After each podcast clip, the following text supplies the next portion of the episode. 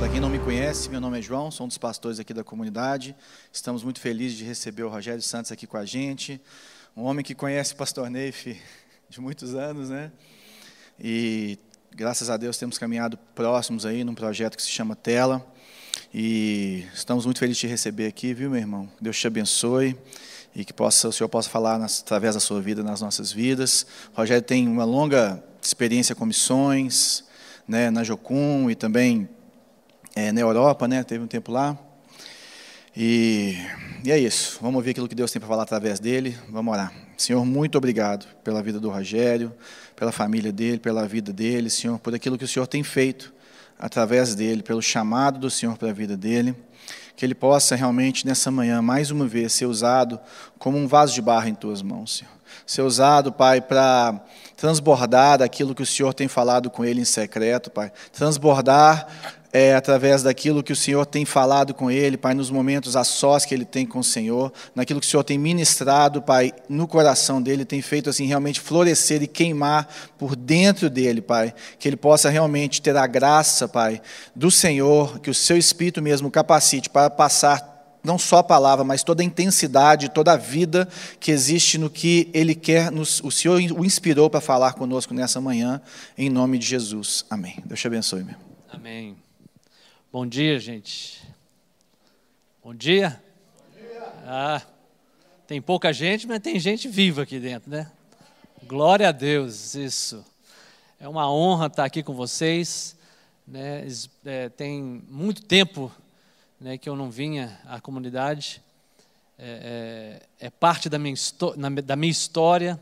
Né? O, o Neif é um, um exemplo de vida né, e tantos outros que com ele já têm andado esse tempo todo, né, é bom demais, é uma honra é, estar aqui, né, é, ser ministrado pelo louvor, né, o irmão do, do, louvor, já também, nem, não lembro o nome dele, mas já o acompanho, e sempre é como um, um vinho que só vai melhorando com o tempo, né, é, é tremenda ministração, estava esperando o rapaz do violino, né, é, é, que tocou na sexta e no sábado. Tremenda ministração, profetizou tremendamente com, com o violino. Mas a, a, a comunidade tem sido né, essa cidade colocada no monte para ser luz sobre, Brasil, sobre Belo Horizonte. Né, sobre o Brasil também, por que não? Né, e está aqui, nesse lugar novo, né, é, ver que Deus está colocando até geograficamente vocês numa posição de estar né, acima da cidade e profetizando sobre a cidade, né, vida. E também participar dessa conferência, que é uma declaração do nosso chamado. Né? Nós somos chamados por Jesus para é, sermos luz né, é, é, é nessa geração, para sermos uma bênção para a nossa cidade, né, onde Deus nos plantou. Né, e desde que o João me convidou para falar nessa conferência, eu tive perguntando ao Senhor o que, que poderia compartilhar sobre é, esse tema tão importante, né, é, é, que é parte da nossa essência como cristãos, como igreja. Né? E, e, Deus colocou uma palavra no meu coração que eu queria compartilhar com vocês nessa manhã. Uma, uma palavra que seja uma exortação né, é, é sobre a sua vida e um desafio né, também. Mas ele me levou lá para, né, claro, Mateus capítulo 5, um versículo que é a essência dessa, dessa conferência, né, de 43 a 45, que diz o seguinte: Ouvistes o que foi dito, amardes, amarás o teu próximo e odiarás o teu inimigo. Eu, porém, vos digo: amai os vossos inimigos e orai pelos que vos perseguem, para que sejais filhos do vosso Pai que está nos céus. Ele faz que o seu sol se levante sobre maus e bons, e envia chuva sobre justos e injustos. Né? A gente está lendo aqui parte do sermão da, da, da montanha, né? do monte, Mateus 5, 6 e 7, que é, para mim, um manifesto do reino. Né? Aqui Jesus declarou para nós é, é, os princípios que deveriam reger o seu reino. Né? É interessante que Jesus fugiu muito é, é, é, de, uma, de uma especificação clara né? e de leis que nós deveríamos seguir. Ele nos deu princípios pelos quais nossas vidas deveriam ser é, é, guiadas. Né? Então aqui nós vemos isso. Ele fala assim: ouviste o que foi dito, a lei, amarás o teu próximo né? e odiarás o teu inimigo. Eu, porém, vos digo: amai os vossos inimigos e orai pelos que vos perseguem. Para quê? Para que sejais filhos do vosso Pai. Então ele está falando aqui uma coisa que não é uma, uma, uma opção. Para todos aqueles que se chamam cristãos, que falam que são seguidores de Cristo, isso aqui é um mandamento. É algo que nós devemos estar firmados e a nossa vida tem que estar centrada. É parte dos nossos alicerces. Para que então nos tornemos filhos de Deus. Não é interessante? Né? Jesus está nos dizendo que para sermos filhos de Deus, nós temos o quê?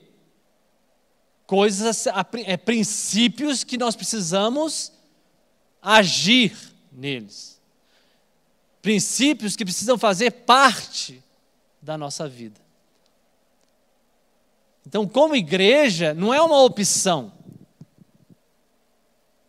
Né? Amar não é um, uma opção, se você quiser. Não, aqui fala: amarás. E para nós nos tornarmos filhos, nós temos essa condição de vivermos essa realidade. Então, essa conferência, ela não deveria ser um, um, uma coisa, uma lembrança, né? É, é, ela é boa por existir, porque está gerando algo tremendo, mas ela devia ser um estilo de vida que todos nós deve, deveríamos viver em prática.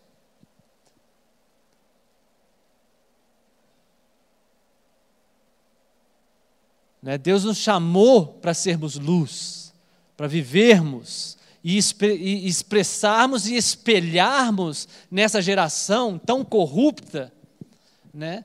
a essência de quem o nosso Deus é que é amor. Deus é amor. E é difícil nós vivermos essa prática, é difícil nós sairmos do nosso conforto, né? Mas deveria ser algo que fluísse naturalmente, sem precisarmos ter alguém por trás de nós. Gente, né? Devia ser. É, é, é o João deveria falar assim: gente, ó, não, não dá mais para vir gente, porque a gente tem é, é mais do que 300 pessoas querendo participar. Né? Devia ser algo né, que é, automaticamente fluísse do nosso coração, porque é parte de quem nós somos. Né? Vivermos essa essência de amar o próximo, né, de exercitarmos a nossa a justiça de Deus. Em Miqueias capítulo é, 6, é, versículo 8, né, diz te declarou ao homem o que Deus pede de ti. Que pratiques a justiça, ames a misericórdia e andes humildemente com o teu Deus. Te declarou homem o que Deus pede de ti. Que pratiques a justiça, que ames a misericórdia e que ande humildemente com o teu Deus. Então é uma declaração que é parte, né, deve ser parte da nossa vida se nós nos chamamos filhos de Deus, se nós nos chamamos homens e mulheres que querem seguir né, os passos de Jesus. Só que o nosso evangelho tem se tornado cada vez mais é, humanista. E a gente precisa cuidar disso, porque essa ação que, que está sendo feita aqui hoje, né, e pela conferência, é algo tremendo e é uma benção, benção e, pode, e pode sim expressar e comunicar o amor de Deus aos necessitados. Mas, irmãos, nós precisamos compreender que a, a, a essência do, de, da motivação maior que nós fazemos e que nós fazemos não é a necessidade que existe e é latente. Nós não podemos ser movidos como igreja pela necessidade, né, de suprir uma necessidade. Nós devemos ter como motivação principal de qualquer ação que nós tomamos, né, o entendimento de que nós fazemos isso para Deus. Vocês estão me entendendo? E por isso que eu falo que, que essa ação que nós estamos fazendo aqui como igreja deve ser automático, que acontecesse continuamente. porque estaríamos então expressando e, e, e mostrando e espelhando a natureza de quem o nosso Deus é, que é amor.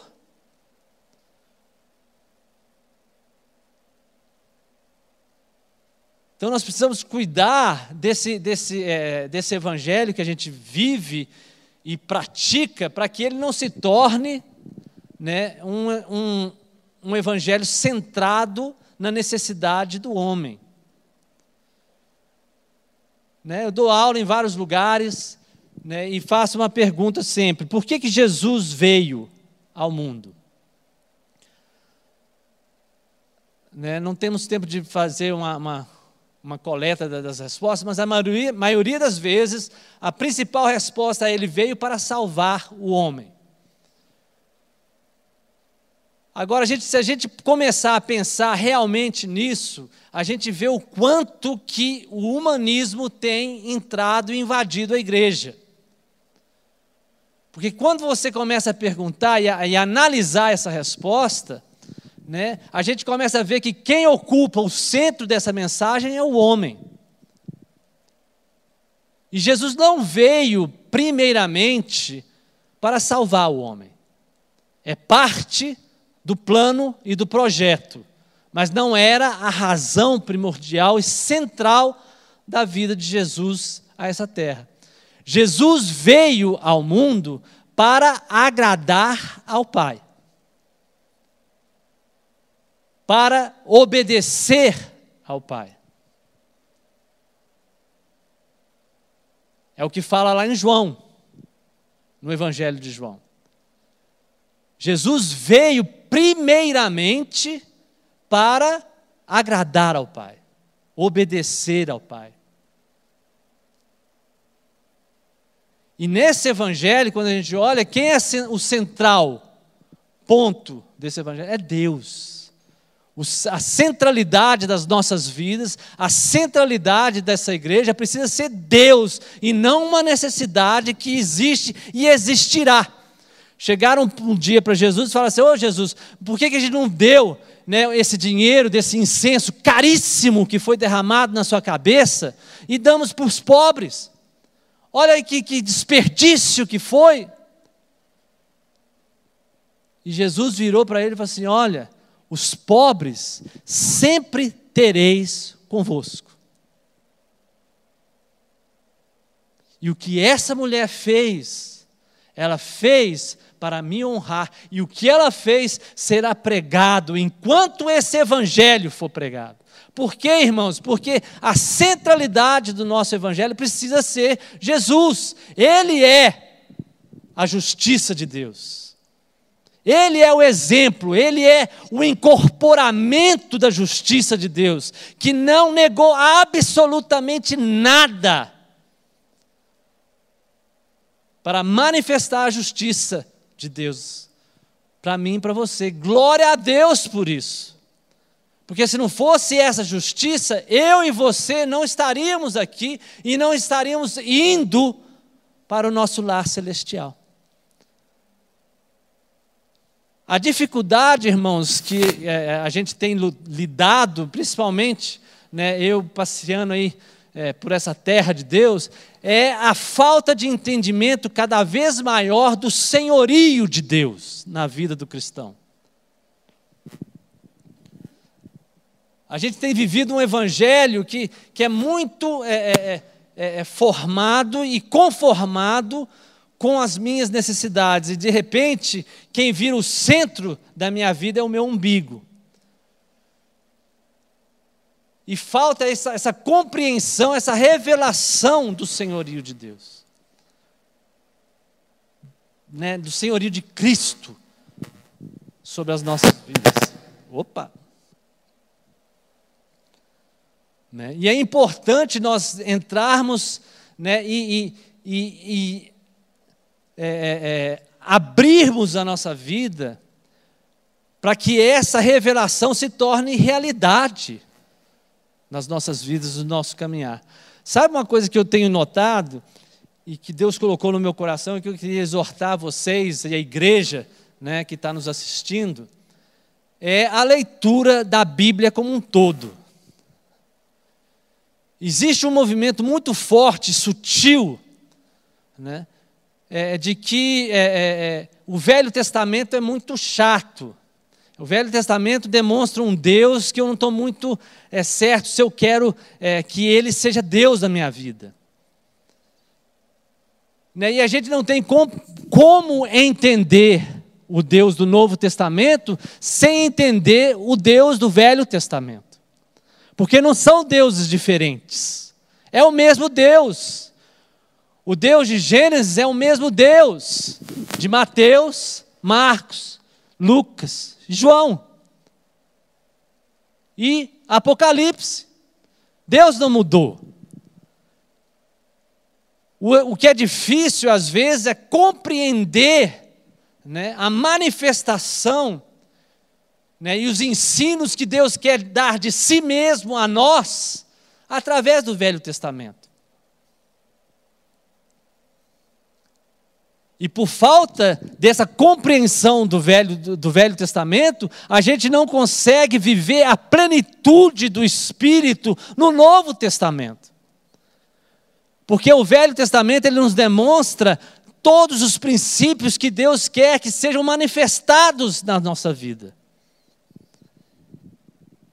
né, esses princípios de, de, é, é, de justiça, estão todos ali manifestados no Velho Testamento. Só que, para compreensão da cabeça da gente, muitas vezes, não faz sentido.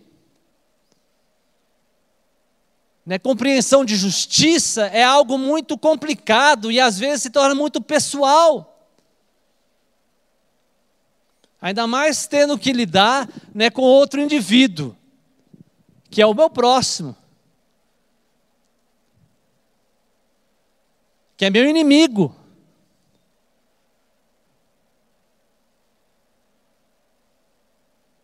Não, não é verdade? Hoje tem pessoas que estão me levando na justiça. Para mim, eles são meus inimigos, mas como que eu vou entender a, a, manifestação da justiça de Deus nesse universo na qual eu tenho um lado da verdade e eles têm um lado da verdade deles? Agora, como que nós, como povo de Deus, podemos viver a plenitude de Deus, a nossa vida e reagirmos a essas situações, se nós não permitimos né, essa compreensão e a manifestação da pessoa de Deus em nossas vidas, de uma maneira plena. Porque em Isaías, né, capítulo é, 55, olha lá, vamos ir a Isaías 55.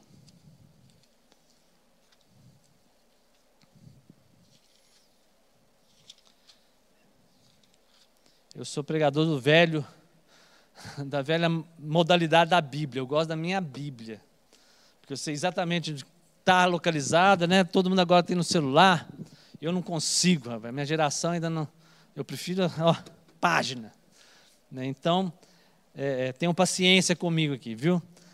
Então, é Isaías capítulo 55, olha lá do versículo 6. Buscai ao Senhor enquanto se pode achar, invocai-o enquanto está perto. Deixe o ímpio o seu caminho e o homem maligno os seus pensamentos. converta-se ao Senhor, que se compadecerá dele. E torne para o nosso Deus, pois grandioso é em perdoar.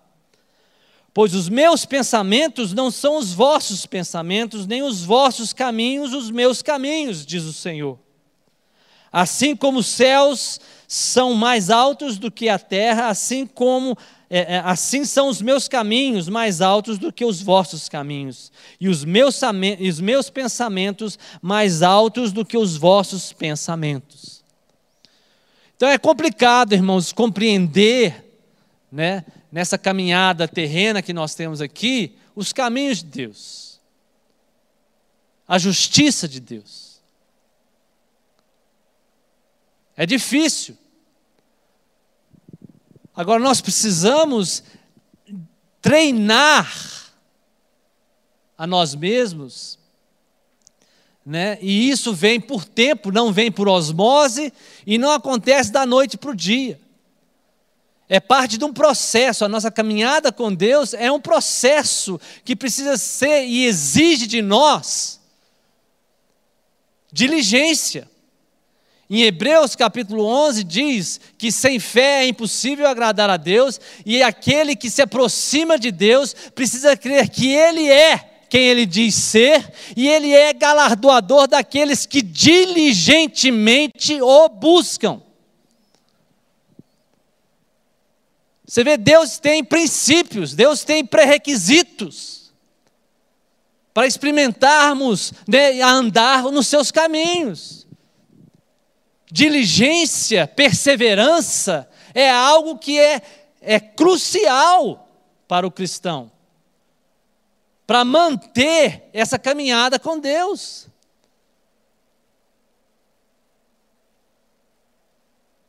Deus não abençoa aqueles, aqueles que ocasionalmente vêm a Ele. Tem gente que só pensa em Deus na hora do problema, na hora da dificuldade. E até pela misericórdia de Deus, muitas vezes, e é assim que muitos crentes vivem, na misericórdia, né, Deus derrama a sua graça quando a coisa se torna muito difícil.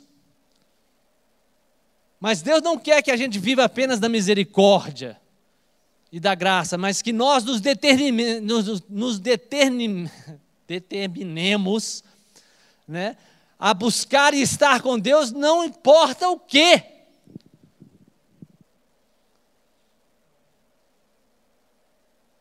Lá em Daniel nós temos a história de Sadraque, Mesaque e Abednego, que hoje, né, quando eu vou pregar, dar aula em algumas escolas, né, com jovens, não sei, não tem a ideia de quem são. Não sabem quem é Daniel, não sabem quem é Sadraque, Mesaque, Abednego, heróis da fé.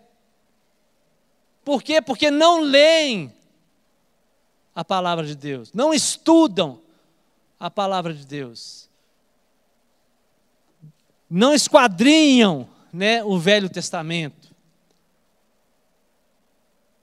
Mas lá em Daniel, conta a história desses três homens, rapazes, que chegaram lá na Babilônia com seus 15, 16 anos. E determinaram no seu coração não se contaminarem com as coisas e as iguarias do rei. Eles estavam no palácio, eles eram tratados como nobres, mas eles falaram assim: nós não vamos nos contaminar. Se separaram. Agora vamos entender essa determinação, essa diligência no coração desses jovens que precisa estar presente em todos nós que nos chamamos cristãos, filhos de Deus. Diligência, perseverança, não desistir, não ficar olhando para as circunstâncias e permitir que as circunstâncias determinem o nível e o tamanho da minha fé. Vivemos em momentos difíceis, onde a maioria dos cristãos estão se entregando cada vez mais ao medo porque não compreendem que Deus continua no controle, apesar das circunstâncias, apesar né, das tempestades estarem batendo o nosso barco, Ele continua no, no nosso barco. E Ele continua em controle, mesmo que pareça estar dormindo. Mas nós não chegamos nesse nível de confiança e esperança se nós não passarmos tempos na presença de Deus, vasculhando a Sua palavra, estudando os seus princípios e crendo que essa palavra é a verdade e ela nunca mudará. As suas promessas são verdadeiras e vão se cumprir. Porque fiel é aquele que nos chamou de completar a boa obra em nós até o dia de Cristo Jesus. Então, permitir o desespero, né, a histeria tomar conta das nossas vidas, é algo que demonstra única e exclusivamente o nível das suas raízes em Deus. Não é nos tornarmos é, é, é, é inconsequentes, porque existe a pandemia, existe né, a realidade desse vírus, existe a possibilidade de sofrimento, de morte. Irmãos, glória a Deus, se morrermos, estaremos na presença dEle, aonde não há mais choro. Não é verdade? É ou não é? Mas só que nós estamos tão apegados a esse mundo que o nosso evangelho funciona até um certo momento. Né? Quando o irmão aqui cantou sobre Maranata, ora vem, irmãos, cada vez mais isso tem se tornado o clamor da minha alma. Ora vem, Senhor Jesus, amado da minha alma. Porque está difícil a corrupção, está difícil viver numa comunidade, numa sociedade, onde o certo está se tornando cada vez mais errado e o errado cada vez mais certo.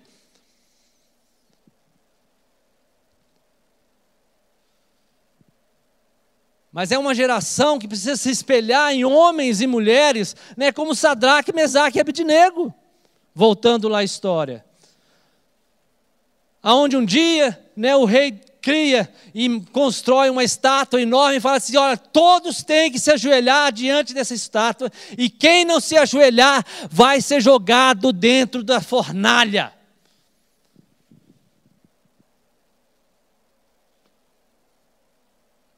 E esses três jovens falam assim: nós não nos dobramos a esse Deus.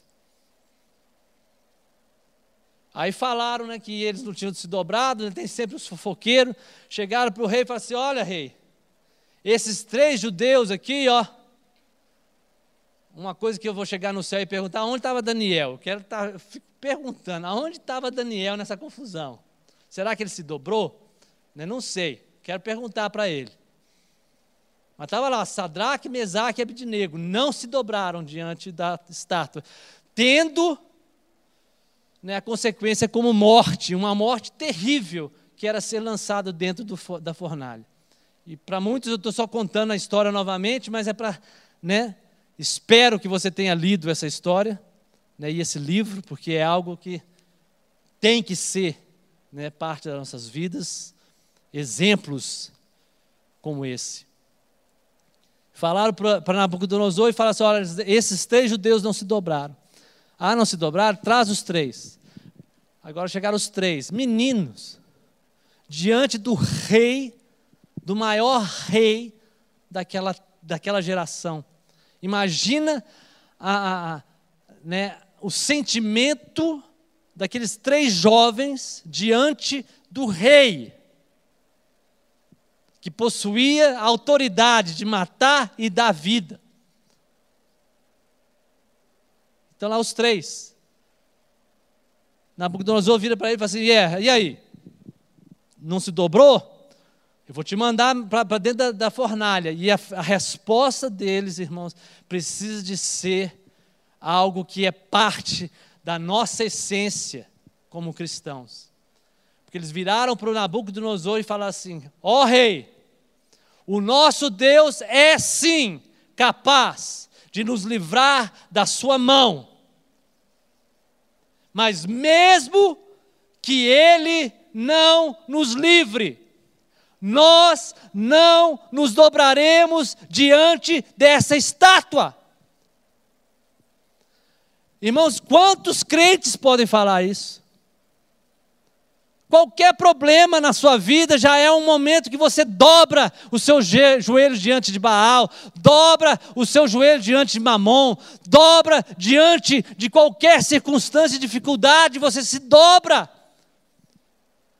Nós não somos capazes de enfrentar circunstâncias de cabeça erguida e dizendo: O meu Deus é Deus. Não importa as circunstâncias, não importa a fornalha, não importa o que está sendo proposto, eu não vou me dobrar. Porque eu sei em quem tenho crido. Aí Nabucodonosor olha para os três e fala assim: Ah, não vai dobrar, não? Vira e fala: acende mais, joga mais coisa nessa fornalha e aumenta sete vezes o calor dessa fornalha. Porque eles vão ver agora o que vai acontecer com eles. Irmãos, a fornalha estava tão quente que o cara que foi abrir a porta para jogar os três lá dentro foi consumido pelas chamas. Agora imagina Imagina essa, essa, essa situação. Está lá os três, olhando. De repente, o cara que abre a porta é consumido pelo fogo. Imagina o cheiro de carne queimada. E aquelas chamas borbulhando. E Nabucodonosor fala assim: marcha, vá para dentro. E eles marcham para dentro da fornalha. E entram na fornalha. Eu imagino né, na cabeça dos três, assim, pô, Deus podia manifestar. Imagina a glória que Deus vai ter.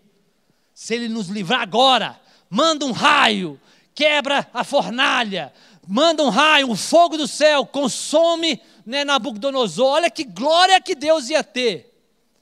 Né, na cabeça de Sadraque, assim, ah, é, é, Jesus, podia ter, né? Jesus não era naquela época, mas Jeová, Jeová, vamos lá. Manifesta o seu livramento, mostra que o Senhor é Deus. E o que acontece? Nada. Eles marcharam para dentro da fornalha.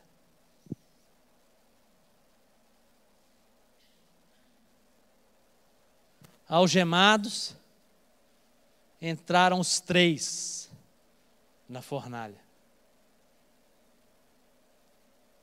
E aí, Nabucodonosor olha lá de fora e fala assim: Ué, nós não mandamos três? Eu estou vendo quatro. O que, que aconteceu? Irmãos, é na fornalha, são os momentos mais difíceis que nós temos os maiores e mais chegados encontros com Deus. É nesses momentos difíceis que Deus pode se manifestar para nós de uma maneira que Ele nunca conseguiria se manifestar de outra, se estivéssemos vivendo uma outra circunstância. E o mais tremendo, irmãos, é que os, os três entraram né, na fornalha é, algemados, amarrados, e foi dentro da fornalha que as suas amarras foram queimadas.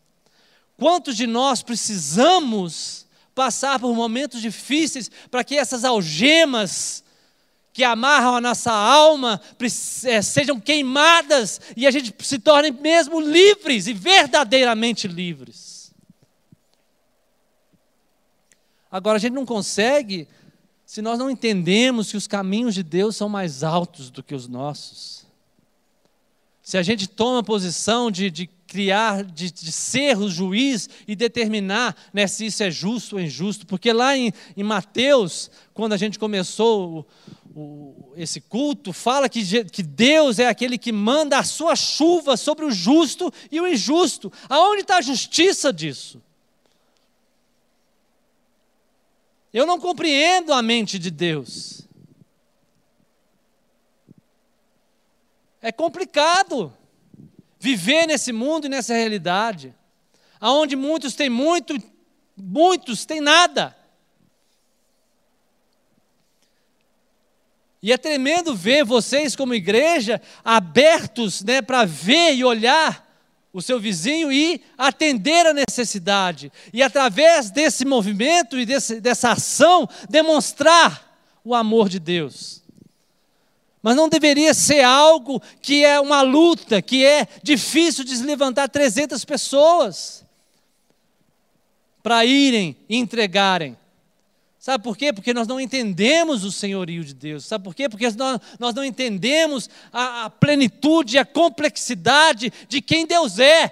Que eu sou, sim, filho, mas eu sou servo de Deus. A minha vida, ela não está aqui simplesmente para obedecer e se, e, e se direcionar num caminho que, que eu me sinto bem. Como cristão, a cruz, ela sempre é parte da nossa vida. Toma a tua cruz diariamente e siga-me, disse Jesus. No mundo tereis aflições, mas de bom ânimo, eu venci o mundo. E cada vez mais, meus irmãos, nós vamos viver situações e circunstâncias desse mundo aonde a nossa fé será provada.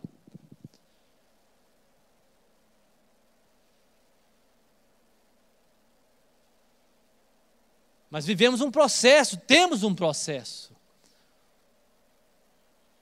Né? É lá lendo lá no Velho Testamento, é, é, esses últimos dias, Deus tem me levado a, a começar. Comecei lá de Gênesis. E estou lendo Gênesis.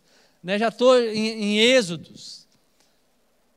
Rapaz, que, que, que livro rico. Gênesis capítulo 1 a 5 é, é, é, é, como se Deus estivesse né, determinando os fundamentos e a compreensão de como Ele deseja lidar com o homem e Ele deseja que o homem lide com Ele. Está ali né, a chave de, tanta, de, de tantas perguntas que nós temos. Porque é difícil de compreender a, a soberania de Deus e o livre-arbítrio do homem. É, é uma, uma, uma situação que, que constantemente, irmãos, questiona e nos é jogada na cara. E o mundo está esperando que os filhos de Deus se manifestem e expressem e reflitam a imagem de quem realmente Deus é. Até um tempo atrás existia a pergunta: existe Deus ou não existe? Hoje em dia não é se existe Deus ou não existe Deus, é como Deus é. E como que nós podemos né, refletir a imagem verdadeira de Deus se nós não o conhecemos, se nós permitimos circunstâncias determinarem o nível da minha compreensão e da minha dedicação a Ele?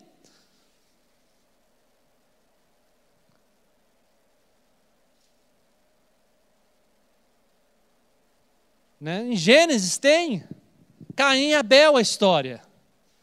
Os primeiros capítulos da Bíblia. Onde está a justiça de Deus daquilo? Abel é um homem bom, morto.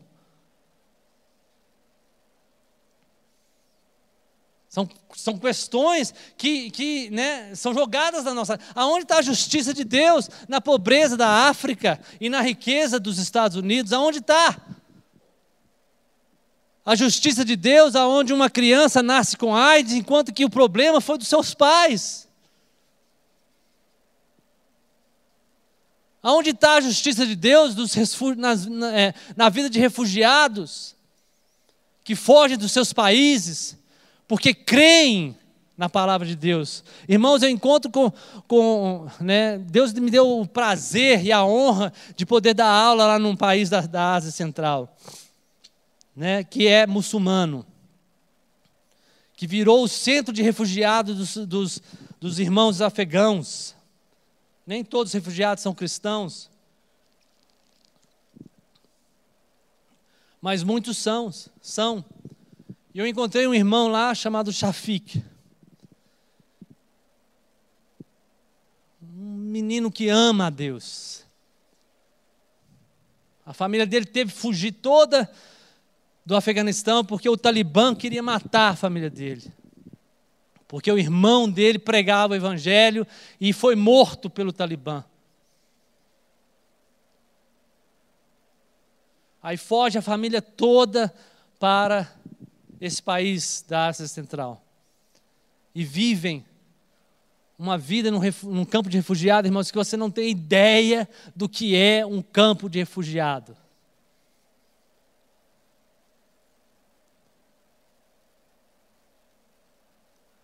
Cheiro, porque né, não tem saneamento, é tudo jogado nas ruas. E ali num cubículo de um apartamento que é menor do que essa salinha aqui, né, vive uma família inteira no chão. Por quê? Porque foram perseguidos, fugidos. Aonde está a justiça de Deus? Se nós não compreendermos isso, irmãos, se nós não entendermos a manifestação de Deus, no meio dessa desgraça, no meio dessa, dessa, dessa pobreza, como que nós vamos refletir? Como nós vamos poder com, né, convidar essa pessoa a se entregar para esse Deus? São questões que nós precisamos compreender e viver mas elas não vêm da noite para o dia. Ela não vem se você apenas focalizar lá no Novo Testamento. Porque a sabedoria de Deus, irmãos, ela é muito maior do que a nossa. A nossa visão e a nossa compreensão ela é temporal, ela é limitada geograficamente. O que eu vejo é o aqui e agora, dentro dessas quatro paredes. A visão de Deus ela é eterna. Ela não focaliza apenas nesse momento, nessa, nesse momento. Coisa que Paulo compreendeu, que nos diz: a nossa leve e momentânea tribulação não há de se comparar com o eterno peso de glória. Então vivemos sim momentos difíceis, mas é momentâneo. É momentâneo. E nesse processo de circunstâncias que nós vivemos aqui na terra, são momentos de ensino à minha alma e à sua alma.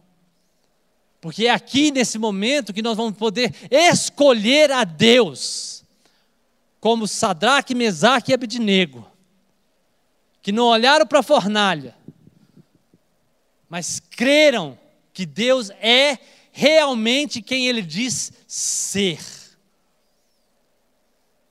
E a fé deles não está baseada na circunstância e no momento de sentir bem ou mal, de ter uma conta bancária boa ou zerada ou negativa.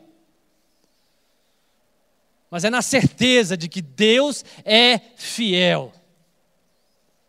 E eu quero fechar lá em Marcos. Marcos capítulo 4.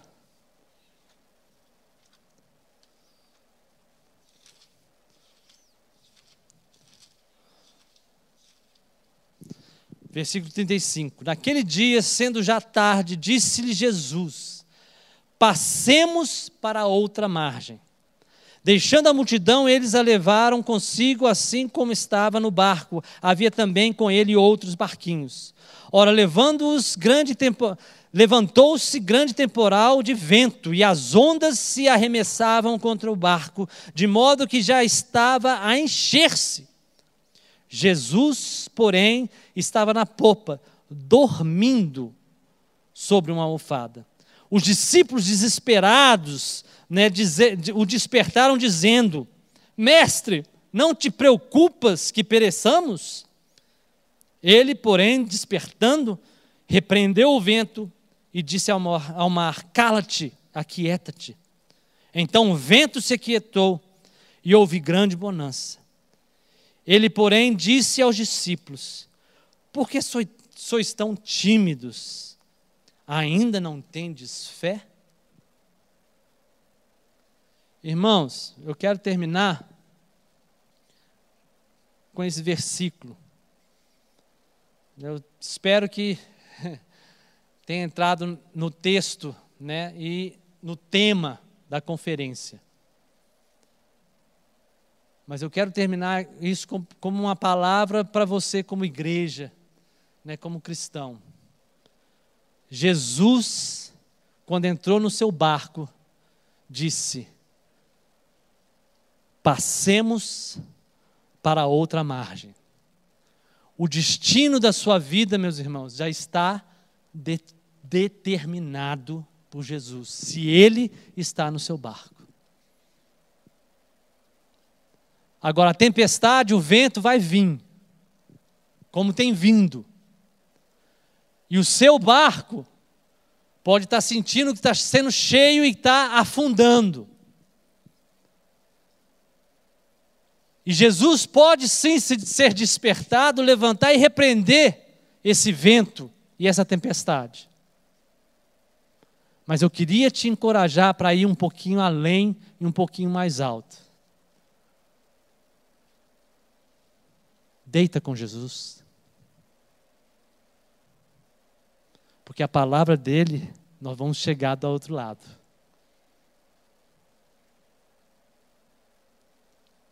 Então, que desafio Jesus tem para hoje, nessa manhã?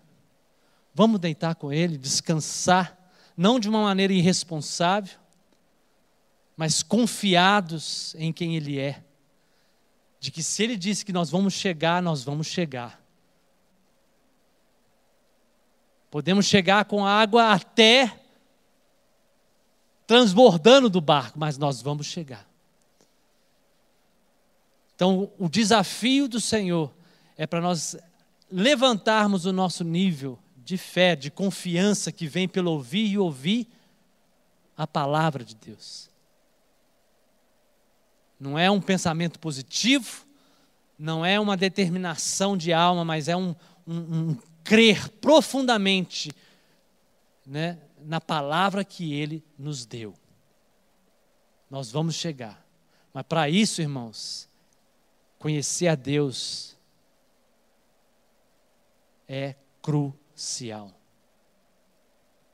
Você não chega de, nesse nível, né, se você não, não exerce a sua diligência né, e, e, e exercita né, o seu músculo chamado perseverança.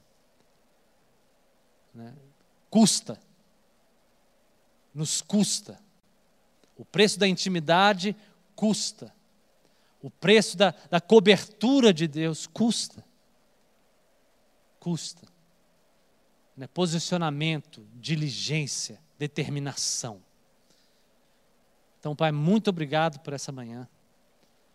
Muito obrigado, Deus, por essa igreja que o Senhor tem colocado no alto dessa cidade, como luzeiro mesmo, para essa cidade, para a glória do teu nome.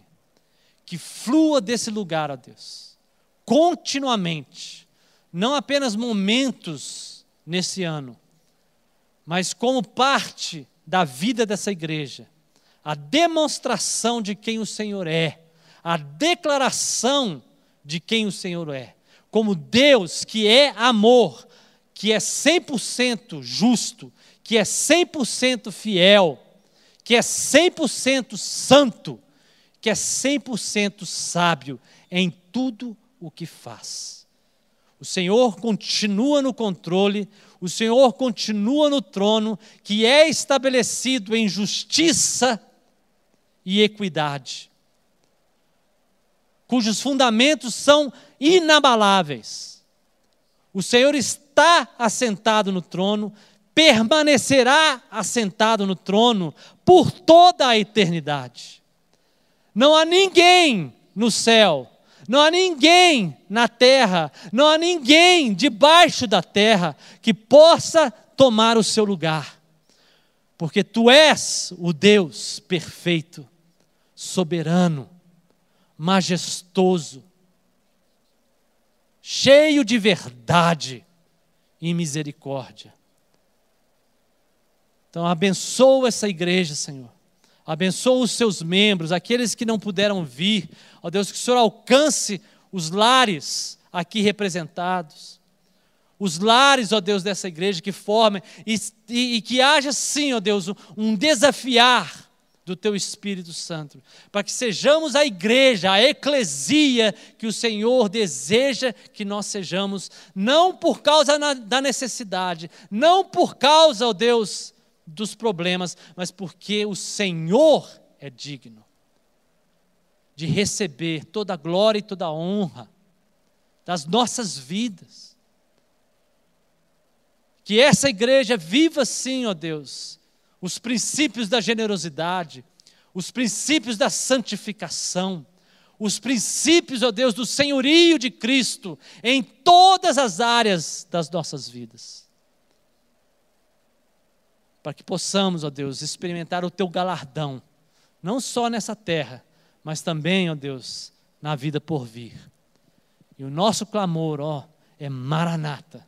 Ora, vem, Senhor Jesus. Ansiamos pela Sua manifestação, porque então viveremos tempos de equidade e de verdadeira justiça na terra. Abençoa a tua palavra, Senhor. É o que nós te pedimos, em nome de Jesus. Amém.